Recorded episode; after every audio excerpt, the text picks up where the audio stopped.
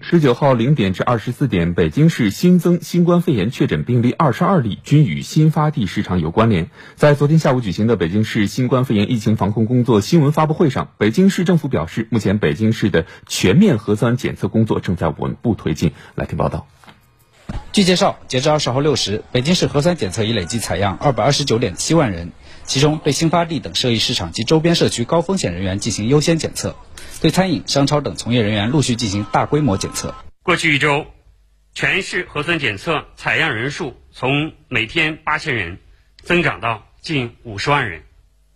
检测能力也实现了较大幅度提升。未来一段时间，全市的核酸检测工作还将继续进行。同时，北京市疾控中心提醒说，对于感染风险低的人群，不必过度焦虑，建议理性检测。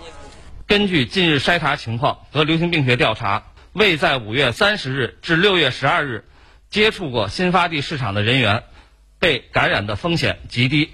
不必扎堆预约筛查核酸。居民朋友可根据社区统一安排，有序参加核酸筛查。另外，北京市商务局通报说，自十四号以来，北京市政府和市场双向发力，保持了蔬菜等生活必需品的市场供应的总体稳定，请广大市民可以放心。